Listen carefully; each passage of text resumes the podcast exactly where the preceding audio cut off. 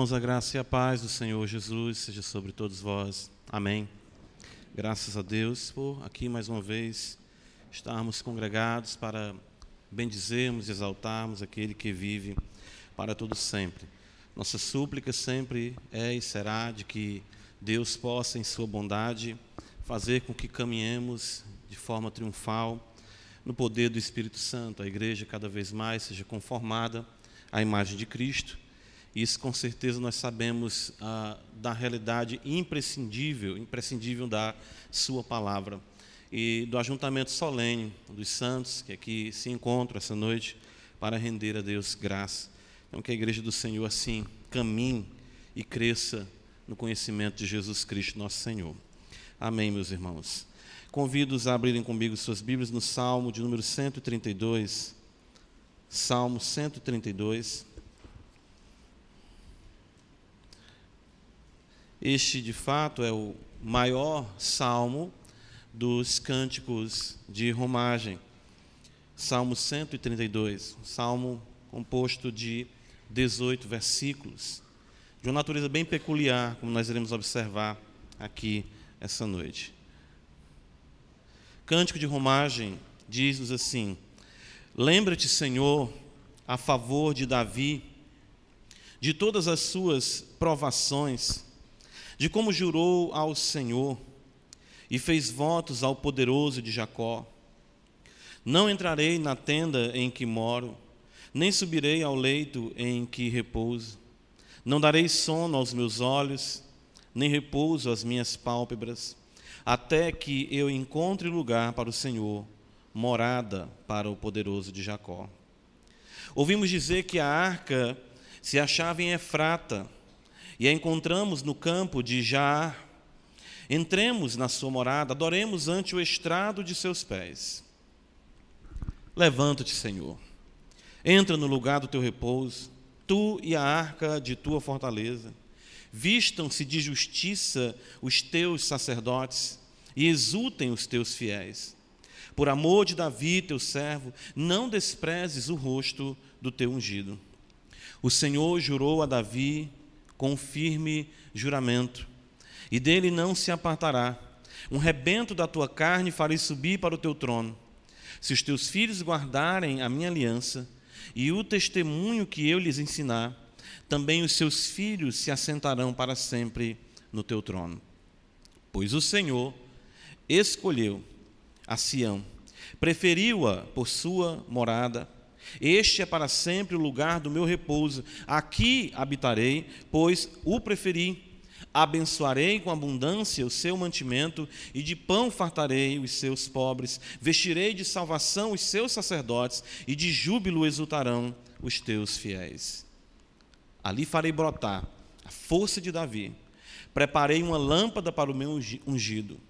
Cobrirei de vexame os seus inimigos, mas sobre ele florescerá a sua coroa. Amém, irmãos. Vamos orar ao Senhor.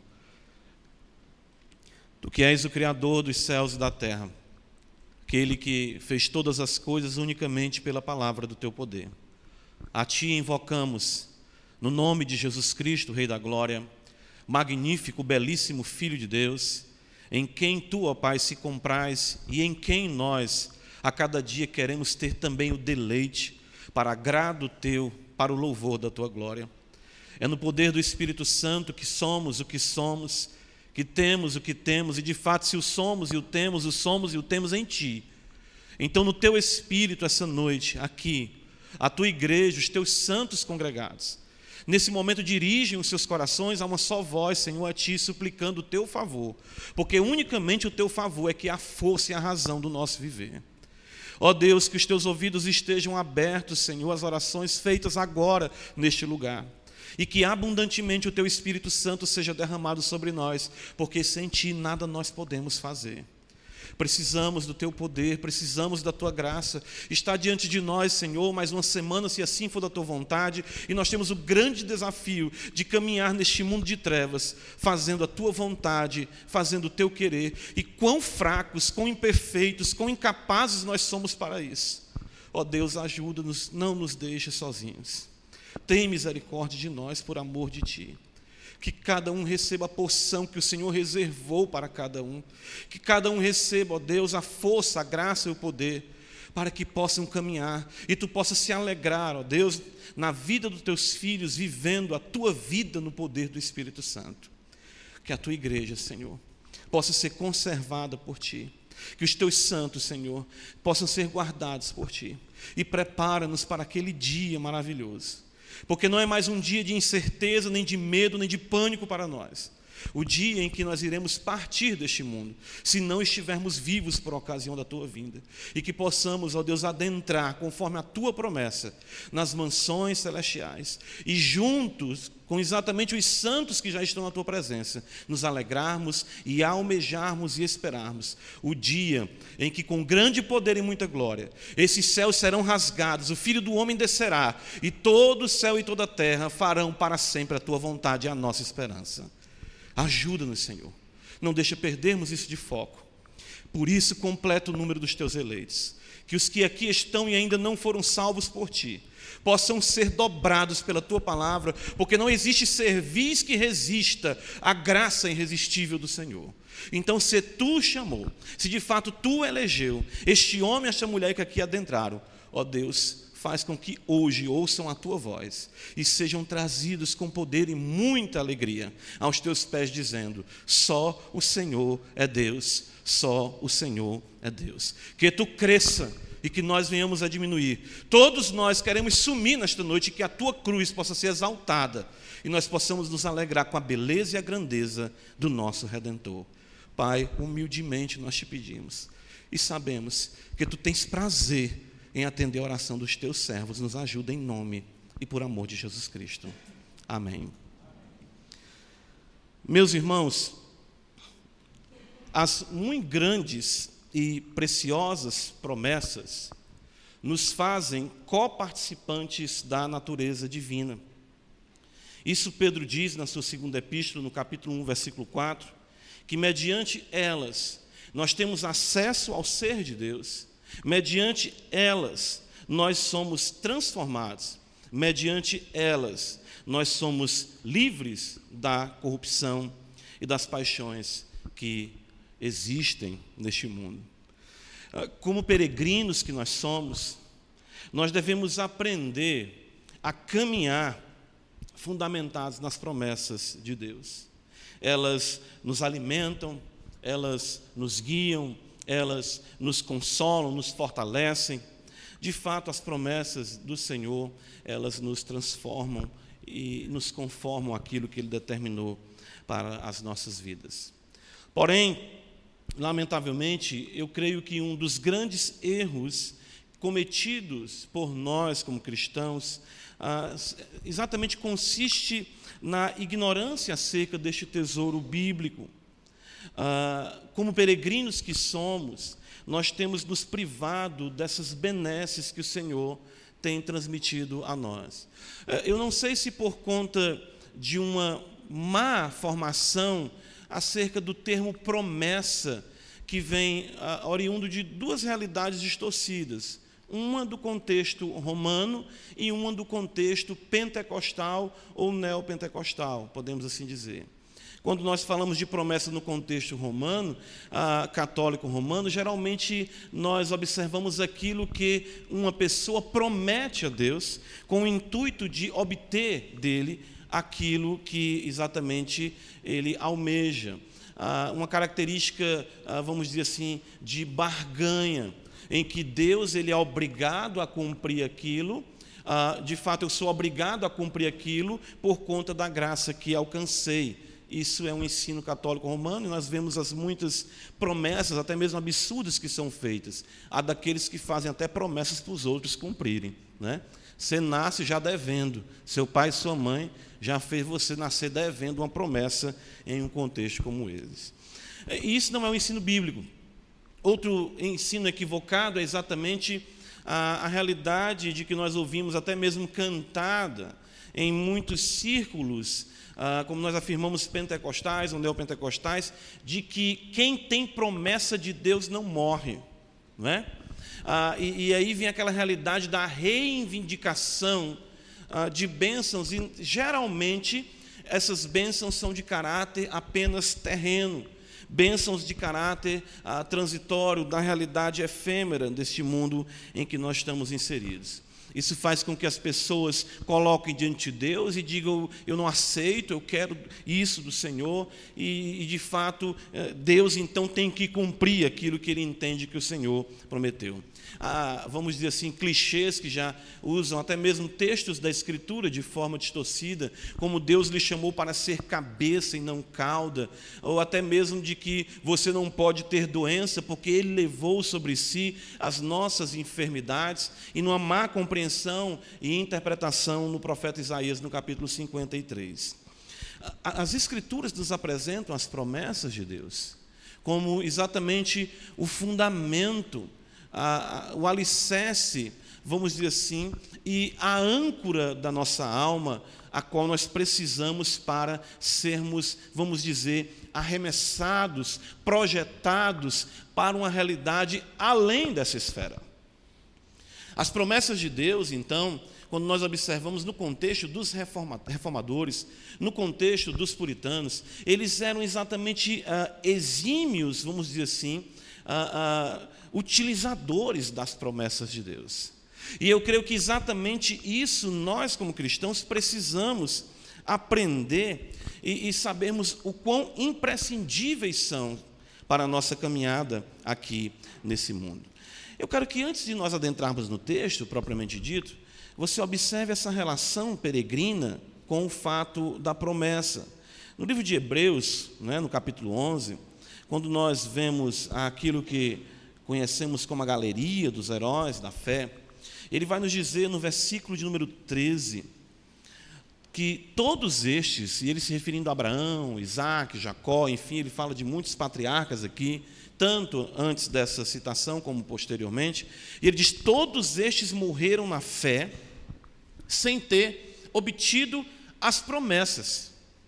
Então vejam como é interessante isso. Mas eles morreram na fé, sem ter obtido as promessas, vendo-as, porém, de longe, e saudando-as e confessando que eram estrangeiros e peregrinos sobre a terra. Percebam a relação um tanto distante não é? com as promessas, mas as mesmas são importantes no sentido de norteá-los, de trazerem alento, de trazerem identidade para eles. O texto fala que eles eram estrangeiros e peregrinos, e isso está muito atrelado ao fato das promessas. Não somente aqui nesse texto, mas nós podemos observar que ele continua falando para nós, porque os que falam deste modo, ele diz, manifestam estar procurando uma pátria. E se na verdade se lembrassem daquela que onde saíram, teriam oportunidade de voltar, mas agora aspiram a uma pátria superior, isto é, celestial. Por isso, Deus não se envergonha deles de ser chamado o seu Deus, porquanto lhes preparou uma cidade. No versículo de número 39 e 40, ainda no texto aos Hebreus, capítulo 11, a Escritura nos diz, nos diz que todos estes obtiveram bom testemunho por sua fé, não obtendo, contudo, a concretização da promessa. Por haver Deus provido coisa superior, a nosso respeito, para que eles sem nós não fossem aperfeiçoados.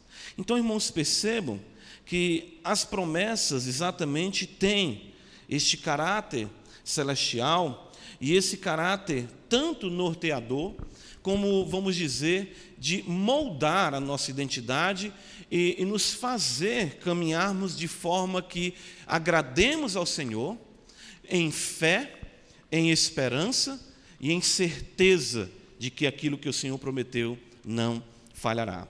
Ah, então percebam, ah, nós de fato somos chamados a identificarmos essas promessas. A Escritura, se nós observarmos, ela está eivada de promessas, ou seja, em todas as suas páginas, nós observamos a voz de Deus dizendo para nós o que Ele tem preparado para nós, o que Ele quer para nós, o que Ele está fazendo conosco, o que nós seremos. Mas exatamente por não considerarmos a realidade das promessas, nós nos tornamos pessoas de uma realidade muito terrena.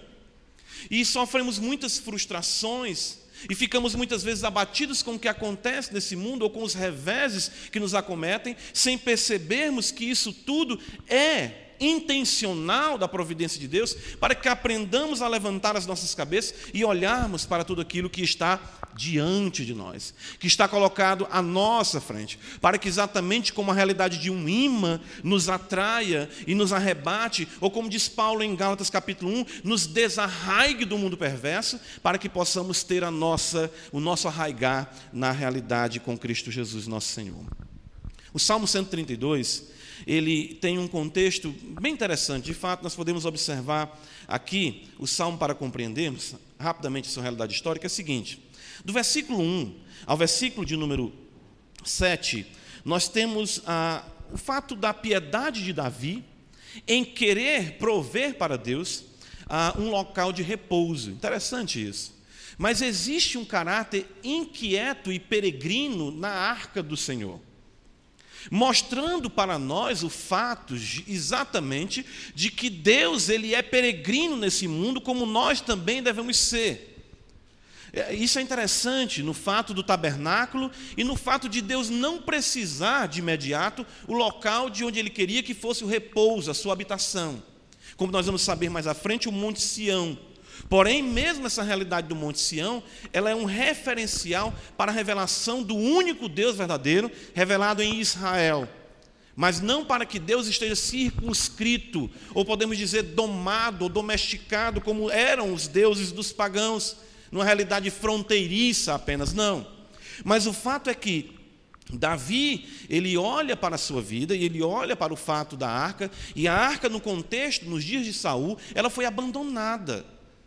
Tanto que vai ser afirmado isso no livro das crônicas, que não se fizeram muito caso da arca do Senhor, e ela é imprescindível dentro do simbolismo da presença do Senhor, para nortear, ser o centro da adoração em Israel. Do versículo 7 de fato, do versículo 8 ao versículo 10, nós temos o centro do salmo, que é uma oração. O salmista vai dizer: Levanta-te, Senhor, observa comigo, entra no lugar do teu repouso, tu e a arca da tua fortaleza. Vistam-se de justiça os teus sacerdotes e exultem os teus fiéis por amor de Davi, teu servo. Não despreze o rosto teu ungido. Essa oração, ela é a oração feita por Salomão, no segundo livro das Crônicas, no capítulo 6, do versículo 40 ao 42, quase que ipsis literis o que você está vendo aqui. Ou seja, idêntica. Então, muitos vão atribuir até a composição desse salmo a Salomão por conta desta oração. Então, alguns vão entender que ela foi feita no contexto de consagração do templo que Salomão recebeu a incumbência da parte de Deus, mediante seu pai, para construir o templo do Senhor em Jerusalém. Ah, nos versículos 11 a 18, nós vemos Deus jurando a Davi. Nós temos no versículo, se você observar no versículo 2, é, Davi jurou ao Senhor. E no versículo de número 11, o Senhor jurou a Davi. Interessante isso. Nós temos o comprometimento de Davi na adoração ao Senhor, e nós temos o comprometimento do Senhor para com Davi. E então nós vemos em toda essa realidade promessas feitas do Senhor dentro da perspectiva, ou seja, do adorador, aqui do compositor desse salmo. Ah, o que, que eu estou querendo dizer com isso para os irmãos? É que ele sabe fazer a oração correta, ele sabe se dirigir a Deus da forma correta, pleiteando com o Senhor as promessas que o Senhor havia feito ao seu povo. E é exatamente isso que nós devemos aprender como povo de Deus. Em oração, pleitearmos diante do Senhor, Ele tem prazer nisso, que nós falemos com Ele na sua linguagem, na sua língua, ou seja, numa realidade bíblica, para que sejamos então fortalecidos, agraciados e transformados para trilharmos neste mundo de trevas o caminho que está proposto para cada um de nós. Ah, então, observe comigo aqui no versículo 11 em diante ah, veja que ele diz no versículo de número 13. Ah, observa comigo. O 14. Aqui habitarei. Veja, os verbos são colocados no futuro. Abençoarei. Versículo 16: Vestirei de salvação, e de júbilo exultarão os seus fiéis. Ali farei brotar a força de Davi, cobrirei de vexame os seus inimigos, mas sobre ele florescerá a sua coroa. É, então, nós temos aqui, se admitirmos Salomão como autor, ele se coloca, faz aquela oração belíssima que ele faz no livro das crônicas, também registrado em Reis. Ele invoca ao Senhor e ele diz: Senhor, eu estou pedindo isso porque tu prometeu. Tudo isso que nós estamos fazendo aqui não é em ideias ou concepções ou imaginação, nada humano. Tudo isso aqui foi tu quem falou. E nós queremos, ó Senhor, te pedir: levanta-te, ó Senhor, vem nos abençoar, ó Senhor, vem realmente honrar o teu povo com a tua presença, porque isso é promessa tua. Vocês percebem a natureza, das, vamos colocar assim com reverência, das reivindicações do salmista, ou podemos dizer de Salomão aqui nesse contexto, ele não está pedindo aqui como ele de fato não tinha feito, pedindo glória, dinheiro ou a morte dos seus inimigos. Não, ele pede o que? Senhor, nós queremos mais de ti. Nós queremos de fato ver o Senhor. Nós queremos de fato vivenciar a grandeza da tua presença que é transformadora para nossas vidas. Então, eu quero com os irmãos observar, dentre as muitas promessas que tem aqui, que tem aqui apenas ah, cinco. Eu destaquei cinco promessas, nós não temos como exaurir a quantidade de promessas que estão aqui, mas só para os irmãos perceberem como nós, como crentes, devemos aprender a, a trilharmos, a caminharmos nas promessas de Deus, almejando a consumação delas, que será saúde para nós, saúde para a igreja e, acima de tudo, louvor e glória ao nosso Deus. A primeira promessa, a promessa feita a Davi. Eu quero que os irmãos percebam que por quatro vezes o nome de Davi é mencionado. O versículo primeiro ele vai dizer: Lembra-te, Senhor, a favor de Davi. Veja ainda que ele nos mostra no versículo 10, por amor de Davi. No versículo de número ah, 11, o Senhor jurou a Davi. E no versículo 17 ele fala a força de Davi. Então, essa relação do Senhor Deus com Davi fundamenta a petição do salmista. Ele diz: Senhor, eu estou aqui a favor de Davi. Lembra-te, Senhor, a favor de Davi. Senhor, ouve o que nós estamos fazendo aqui por amor de Davi. Senhor, tu jurou a Davi. Senhor, tu prometeu exaltar a força de Davi. Isso é interessante. Isso é maravilhoso porque os descendentes de Davi, e se crermos aqui em Salomão, sendo o autor do salmo, muito próximo do seu pai, ele sabia das promessas feitas pelo Senhor a Davi. Uh, e ele dependia dessa aliança feita com seu pai para extrair dali exatamente as benesses que estavam à sua disposição na presença do nosso Deus. E nós, a semelhança dos descendentes de Davi, devemos também clamar aquele que é o maior descendente de Davi. Versículo 11 está escrito: O Senhor jurou a Davi com firme juramento, e dele não se apartará. Um rebento da tua carne farei subir para o teu trono. Toda a nossa relação com Deus está atrelada ao pacto feito com Davi, e para ser mais específico, com aquele que é identificado como Jesus de Nazaré, o filho de Davi. Percebam aqui, o autor ele não está aqui porque é rei de Israel, ou porque simplesmente recebeu do Senhor muita inteligência, como foi o caso de Salomão, ou exatamente por influência política, não. Ele se coloca diante do Senhor e sabe que ele tem promessa de Deus para a sua vida na realidade de outrem. E essa outra pessoa ele identifica como a promessa feita a Davi, e exatamente que é a promessa feita a todos nós. Irmãos, isso é algo que nós perdemos de vista.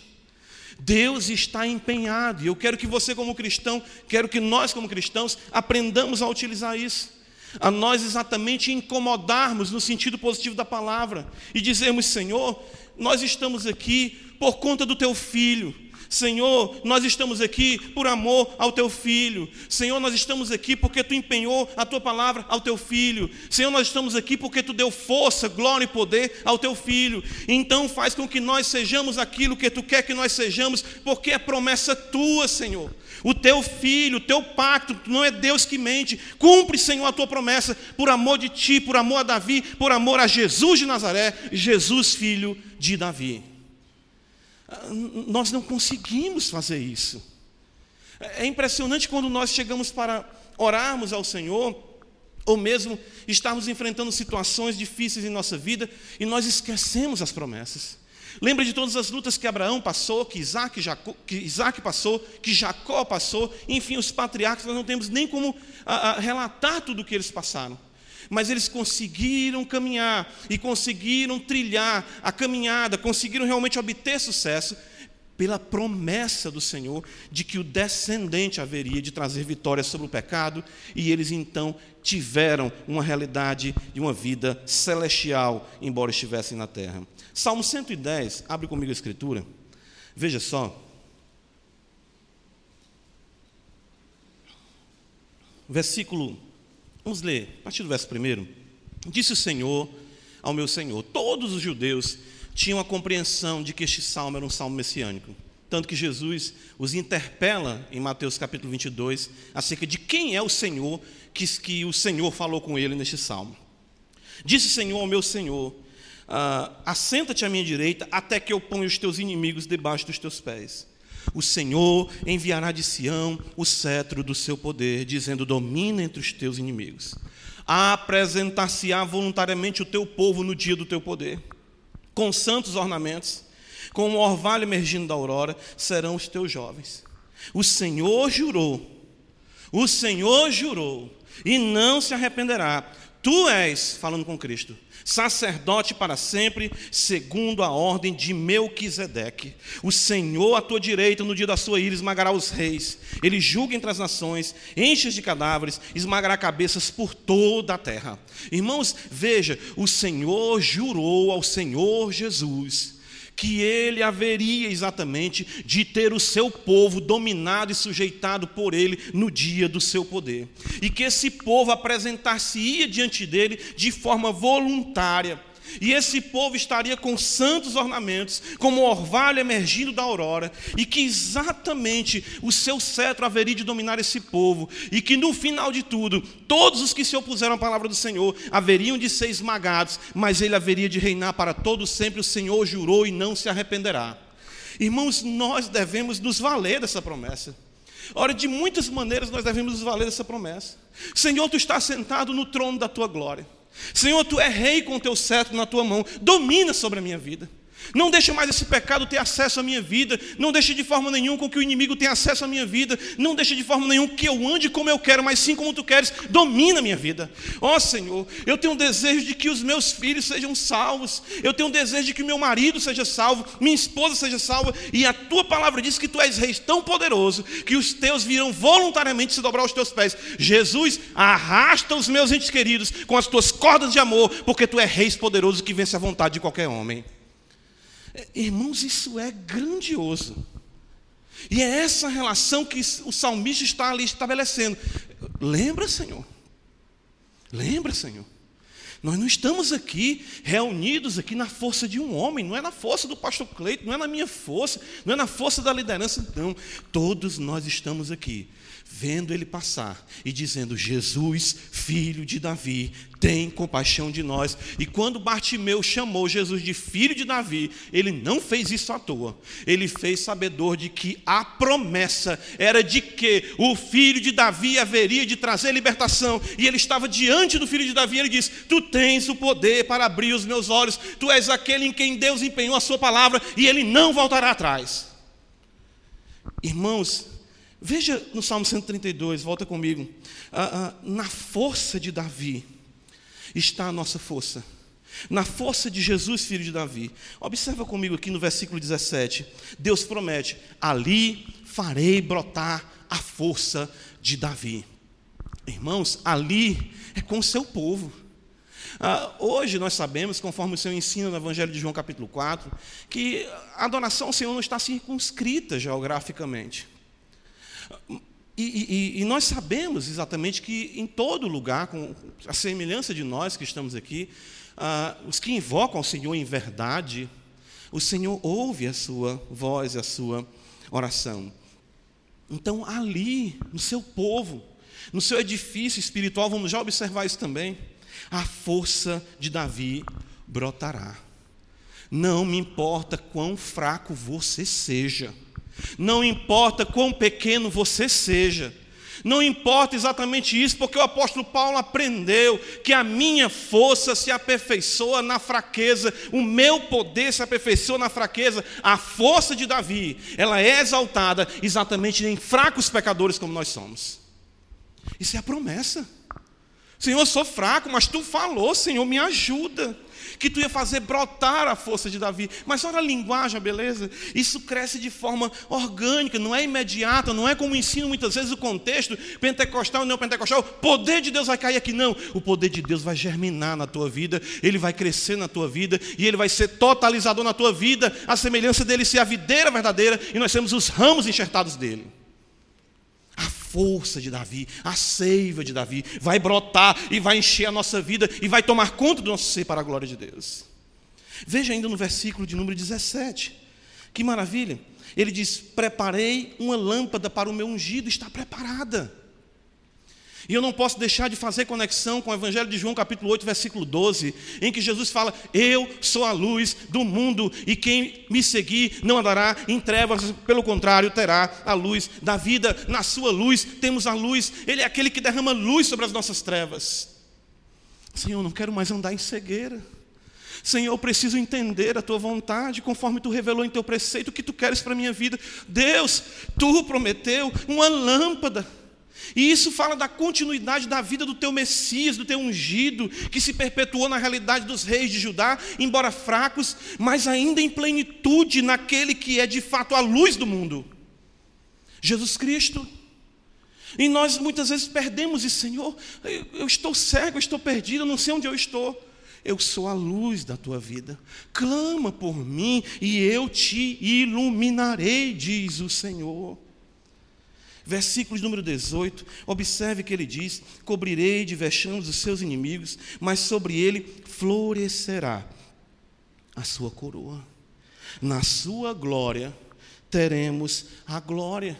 E é exatamente isso que Paulo diz em Colossenses capítulo 3, que eh, Cristo, ele levou a nossa vida com ele e que a igreja já está sentada em lugares celestiais, e de que o seu reino é realidade sobre a nossa vida, e que a glória dele floresce a cada dia na manifestação do seu espírito, na transformação da sua igreja.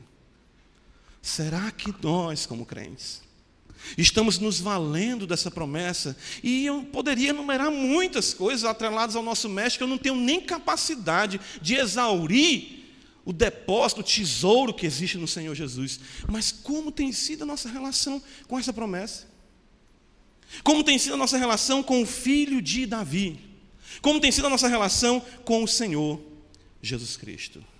Salomão não foi tolo. Salomão viu diante de si aquela grande nação. Salomão viu diante de si tantas coisas, tantos desafios, e ele disse: Senhor, eu preciso que tu haja em favor de nós por conta de Davi, porque a tua palavra ela não voltará atrás. Segunda promessa que eu quero enfatizar com os irmãos é a promessa da presença de Deus com o seu povo. Isso é percebido na realidade primeira da arca. Veja o que nos diz aqui o Salmo, ah, quando ele diz aqui, é, no versículo de número 5: Até que eu encontre, veja só, lugar, até que eu encontre lugar para o Senhor. No versículo 6, ouvimos dizer que a arca se achava em Efrata, certo? Ah, vemos ainda ele destacar no versículo 8: Levanta-te, Senhor, entra no lugar do teu repouso, tu e a arca da tua fortaleza. A presença da promessa de Deus, o seu povo, é destacada nesse pedido de Salomão, nos versículos 8 a 10, suplicando a presença de Deus. É, essa ideia de levanta-te, Senhor, ela é vista já mesmo nos tempos de Moisés. Quando a, o acampamento iria ser levantado para prosseguir na jornada, Moisés, né, que tinha sido usado pelo Senhor para trazer toda aquela ordem e a confecção mesmo dos utensílios do tabernáculo. É interessante isso, eu fico imaginando Moisés. E ele viu os sacerdotes chegando, cobrindo a, a arca, cobrindo os materiais e, e, sendo tudo embalado, organizado, e a arca aí na frente, cada tribo no seu devido lugar. Eu, eu, eu, já falei isso até dando aula, conversando com os alunos. Eu imagino se tivéssemos naquele tempo já o, o, o Google Earth, né? que aí a gente ia ver a beleza daquele acampamento todo organizado. E Moisés, quando exatamente via a nuvem se mexer, ele dizia: Levanta-te, Senhor e sejam dissipados os teus inimigos, conduz o teu povo. Vem, não nos deixa sozinhos. E o povo então caminhava sob a batuta da glória de Deus. Então aqui nós vemos Salomão dizendo: Senhor, nós não estamos mais movendo o templo, nós não estamos mais buscando um tabernáculo, mas nós estamos peregrinando. Embora tenha se fixado o local da tua habitação, ele diz: entra no lugar do teu repouso, ser o nosso guia. Ele diz exatamente que tu e a arca da tua presença. Os israelitas, irmãos, ansiavam por isso. Vejam no versículo 6, ah, que quando a arca não estava tendo a notoriedade devida como símbolo da presença de Deus, como nós sabemos o que era a arca do concerto, do pacto com o Senhor, ah, Saul não cuidou muito disso, até mesmo um pouco antes. Nós vimos que ela foi capturada no livro de Samuel pelos filisteus, pela maneira supersticiosa que foi utilizada pelos israelitas ah, mas depois o Senhor a trouxe de volta. E quando ela voltou, ela não voltou mais para um lugar específico, ela ficou exatamente num lugar chamado, como ele diz aqui, Campo de Jaá, ah, que fosse como exatamente uma casa nos bosques, ah, em Efrata, ou algumas versões trazem até Criat Jearim. E a arca ficou ali e o povo ficava dizendo: ouvimos dizer que a arca está ah, em Efrata, encontramos no campo de Jaar, ah, entremos na sua morada, o povo almejava por exatamente estar na presença de Deus, porque queriam essa, esse símbolo, esse toque exatamente da realidade de que Deus estava com eles. E eles buscavam isso. E Salomão vê aqui agora a arca sendo centralizada já no início com o seu pai, no governo estabelecido em Jerusalém, como em trazer a arca da obscuridade para exatamente ser o centro na vida cultica da nação de Israel. Ora, irmãos, se no propiciatório, veja só o que diz o versículo de número 10. Ah, ah versículo 7. Entremos na sua morada, adoremos ante o estrado de seus pés. Irmãos, o que está escrito aqui é que na arca só se tinha apenas os pés de Deus. O estrado era onde ele colocava os seus pés. Os reis sentavam no trono e tinham o estrado para eles colocarem os, seus, para eles colocarem os pés. E é exatamente isso que o texto está nos mostrando. A arca era simplesmente o local onde os pés de Deus estavam ali para o povo estar adorando, se prostrar diante dele e seguirem os seus passos. A arca, então, eram os próprios pés do Senhor a sua glória para conduzir o seu povo. Ora, irmãos, se no propiciatório nós temos a presença da a promessa da presença dos seus pés, em Cristo nós temos a plena divindade conosco. Deus não se conteve em mandar apenas os seus pés, em Colossenses capítulo 2, versículo 9, Paulo vai dizer: Porque nele habita corporalmente toda a plenitude da divindade. E ele é o nosso guia. E ele exatamente é, é, é, não é nem mais um símbolo, é a presença real de Deus. Nós não temos mais apenas um símbolo da presença de Deus. Ele de fato está conosco em nossa peregrinação. E muito mais para nós agora, diferentemente dos que não conhecem a Deus, nós podemos dizer, porque nele nós vivemos, nos movemos e existimos. Ou seja, nós precisamos invocar o Senhor com essa promessa. Onde está o Deus de Abraão? Jesus, eu sei que tu estás aqui comigo. Se na promessa ainda em formação, podemos dizer assim, se na revelação ainda em progresso, o estrado dos teus pés era almejado, pelos israelitas, nós estamos aqui almejando te prestar o culto que te é devido. Permite-nos, Senhor. E aqui eu não posso deixar de lembrar da mulher que vê Jesus na casa do Simão, lá o fariseu, e exatamente todos aqueles homens ali, ela entra e ela vai para onde? Para os pés de Jesus. E ela chora sobre os seus pés, ela beija os seus pés, ela enxuga os seus pés com os seus cabelos. E Jesus exatamente mostra que aquela mulher estava no melhor lugar da face da terra, e exatamente a plenitude da divindade, ela pôde ter a presença dele para transformar a sua vida. Irmãos, nós não podemos ignorar de que Deus está conosco, com o seu povo. Eu sei que existem os sensacionalistas. Eu sei que existem as frases óbvias, mas eu acho que nós já perdemos isso aí também, sabe por quê? De nós dizermos o seguinte: Ele está aqui.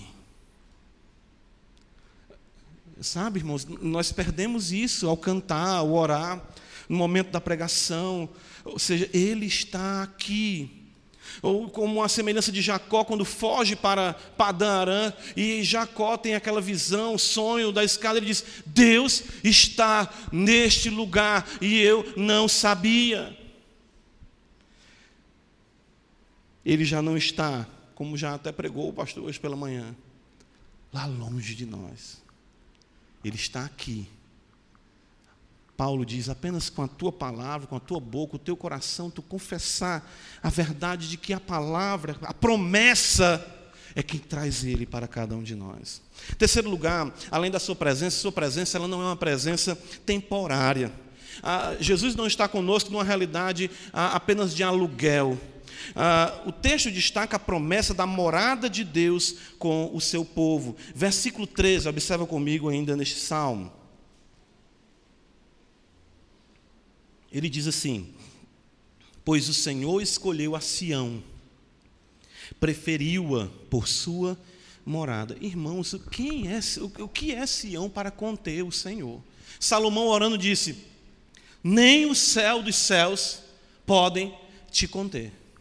Não é isso? E o que é que nós observamos aqui? Deus fazendo a sua morada com os homens. Olha, irmãos, isso aqui tudo é promessa, é um tipo. É o tipo exatamente daquilo que nós teremos na plenitude dos tempos, em que a morada de Deus será com os homens, mas até que isso se concretize, nós temos a promessa de que Deus mora conosco. Abre comigo 1 Timóteo, capítulo 3, eu gosto muito dessa expressão paulina, ah, em que ele destaca isso. Deus morava com o povo de Israel, que coisa maravilhosa. Já pensou nisso aí? 1 Timóteo 3, versículo 15, está escrito: olha só. Para que se eu tardar, Paulo fala a Timóteo, fique ciente de como se deve proceder na casa de Deus, que a igreja do Deus vivo, coluna e baluarte da verdade. Deus habita na igreja. Eu acho que nós perdemos esse senso também. E a mensagem com a profanação de Ananias e Safira, da sua morte, é exatamente nos lembrar: tenham cuidado. Igreja do Senhor é a habitação do Senhor. Ah, segunda Coríntios 6, o apóstolo Paulo vai dizer assim para nós, num texto também muito importante, versículo 16, ah, principalmente a citação que Paulo faz aqui, 2 Coríntios 6, 16, de textos de Levítico, Ezequiel, ele diz: porque nós somos santuário. Que ligação há entre o santuário de Deus e os ídolos? Porque nós somos santuário do Deus vivente, como ele próprio disse: habitarei e andarei entre eles, serei o seu Deus, e eles serão o meu povo. E 2 Pedro capítulo 2, Pedro vai dizer que nós somos pedras vivas, edificadas para edifício e habitação do Senhor. Irmãos, se em Sião nós temos uma realidade geográfica da sua habitação. No seu povo, nós, a igreja, esta é uma realidade permanente e que garante o fato da indestrutibilidade da nossa fé e o gozo da Sua presença conosco. É por isso que ninguém pode acabar com a igreja, porque esta casa tem dono. A minha casa pode cair, este meu corpo pode ser destruído, mas a igreja permanecerá para todo sempre, porque o seu habitante é o mais ilustre de todos, o Rei da Glória.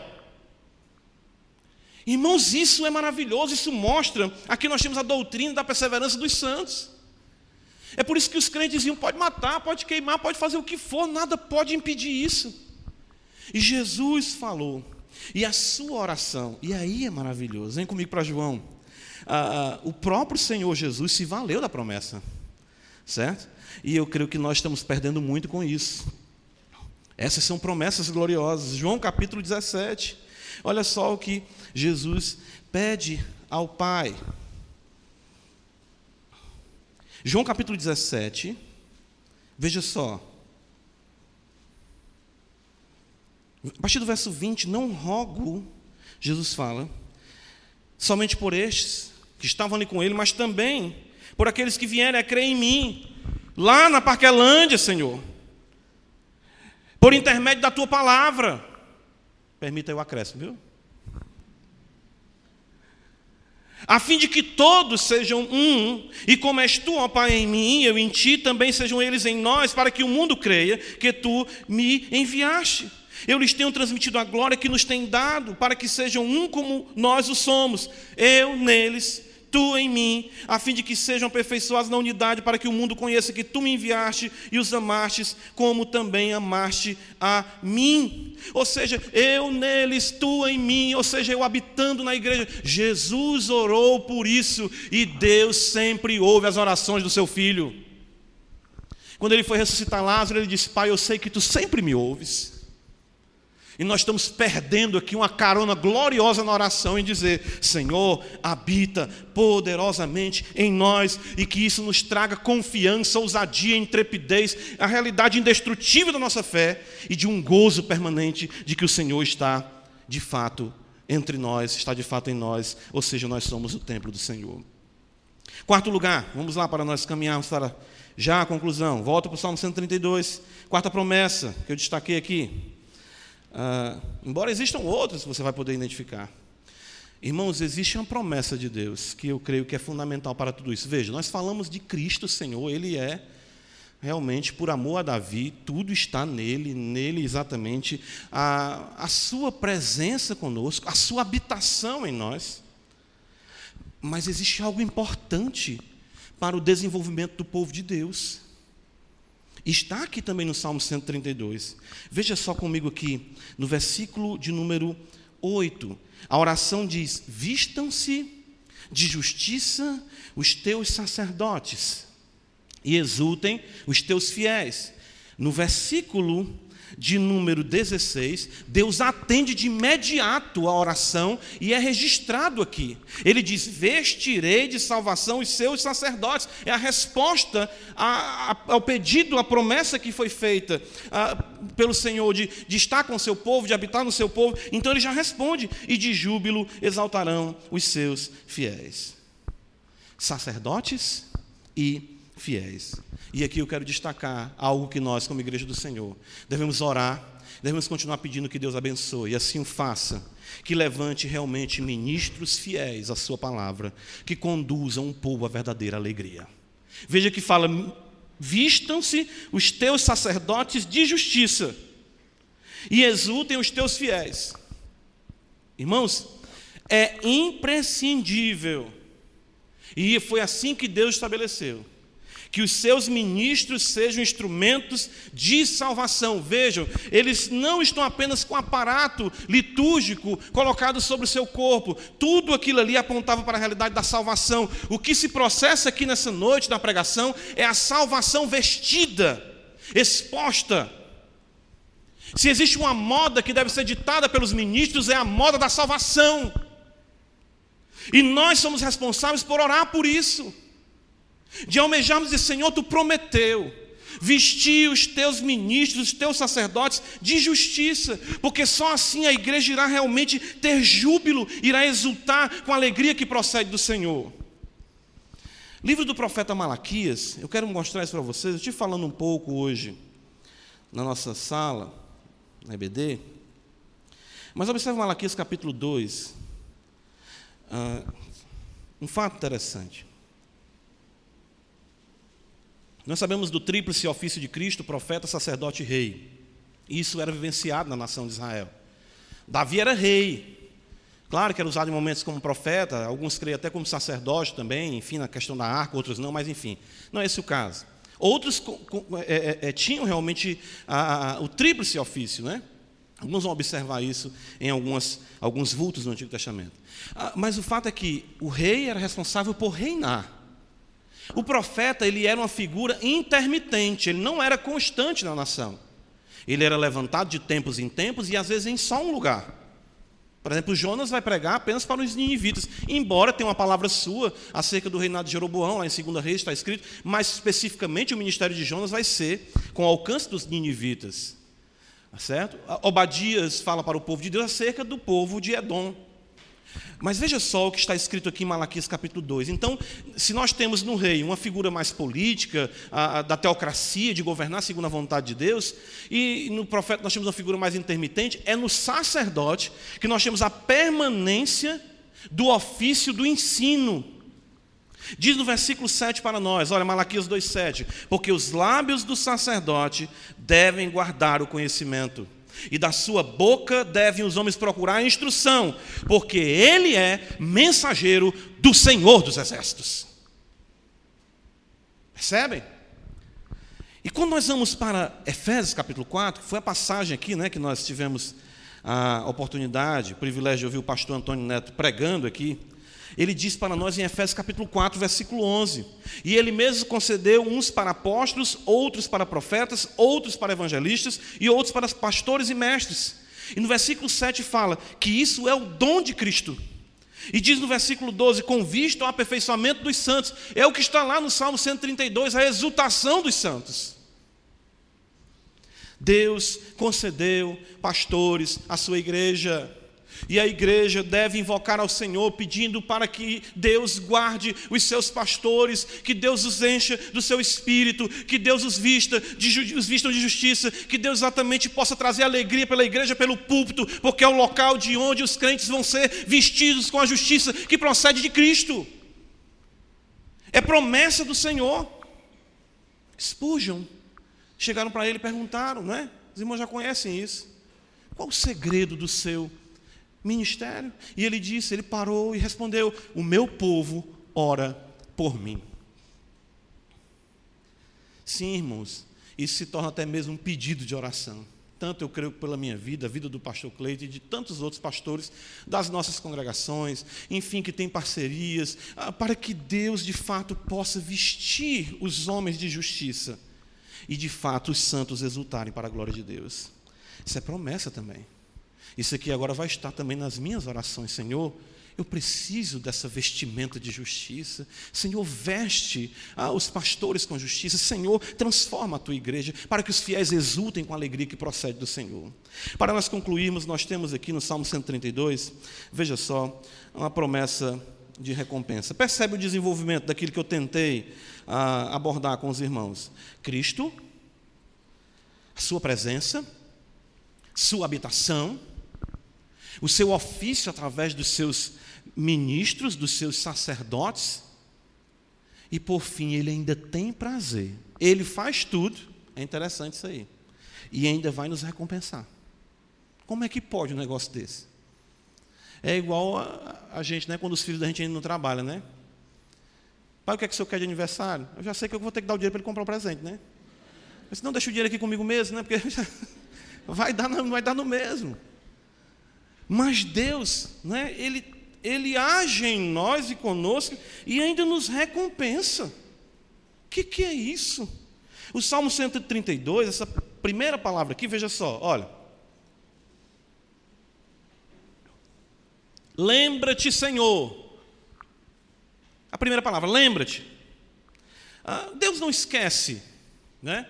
Ah, mas isso está atrelado ao fato da piedade que Davi vivenciou, as aflições que ele, ele teve por conta de querer a glória de Deus, de querer o culto sendo centralizado em Israel. Ele diz: Lembra-te, Senhor, a favor de Davi, de todas as suas provações, de como jurou o Senhor, fez votos ao poderoso de Jacó. Davi diz: Não entrarei na tenda em que moro, não subirei no leito em que repouso, não darei sono aos meus olhos, nem repouso às minhas pálpebras, até que eu encontre lugar para o Senhor, morada para o poderoso de Jacó. Vamos ver alguns textos aqui rapidamente? Abre comigo Neemias. Neemias, capítulo 5. Quando eu li isso aqui, a, a, a, a princípio, né, a gente se depara com os textos da primeira vez, a gente fica lá e vai. Né? O nosso cearês aí, né? Lá e vai. Ah, Neemias está se achando muita coisa, não, né? Ah, veja que ah, o autor do salmo diz: Senhor, lembra-te de Davi, lembra da piedade dele, o que ele fez, tudo que ele, como ele agiu. Ele fundamenta o seu pedido eh, numa promessa aqui. Sabe qual é a promessa? É de que Deus ele não deixará passar em branco nenhuma só obra que fizemos para a glória do seu nome, nem sequer um copo com água. E diz aqui no versículo 19, capítulo 5 de Neemias, ele fala: ah, depois de tratar da, da questão do, da usura em que muitos estavam ali explorando uns aos outros no meio do povo de Deus, Neemias então ele tem um procedimento que ah, agrada o Senhor, e ele diz no versículo 19, ele vai repetir isso outras vezes, mas vamos ler apenas esse versículo de Neemias no que trata ao seu contexto. Lembra-te de mim para meu bem, ó meu Deus, e de quanto e de tudo quanto fiz a este povo. Ixi, será que Neemias está aqui passando na cara? Não. Mas é porque ele sabia que Deus é galardoador, é recompensador. Neemias está dizendo assim: Eu vou esperar, tu obedece na minha vida. Quer ver outro texto interessante? Abre aí em Isaías 38, ah, que é um relato da cura de Ezequias. Ezequias está ferido de uma enfermidade mortal e o Senhor disse que ele vai morrer. No versículo 3, então, ele vai orar, Isaías 38, versículo 3. E veja a expressão: Lembra-te, Senhor, peço-te de que andei diante de ti com fidelidade, com interesse de coração, e fiz o que era reto aos teus olhos, e chorou muitíssimo. E Isaías não sai nem do palácio totalmente, e ele já recebe a ordem do Senhor para dizer a Ezequias que Deus ouviu sua oração e que haveria de acrescentar mais 15 anos à sua vida. Tinha fundamento a sua petição. Vamos ver mais ainda? Ah, pastor, mas talvez não seja uma reivindicação apenas no Novo Testamento, um momento. Não. Além de nós não trabalharmos dessa forma, queremos toda a escritura inspirada, mas olha só 1 Coríntios 15, quando observamos o contexto da ressurreição, o último versículo Paulo vai dizer: "Portanto, meus amados irmãos, sede firmes e inabaláveis, e sempre abundantes na obra do Senhor, sabendo que no Senhor o vosso trabalho, o que, é que está escrito? Não é vão.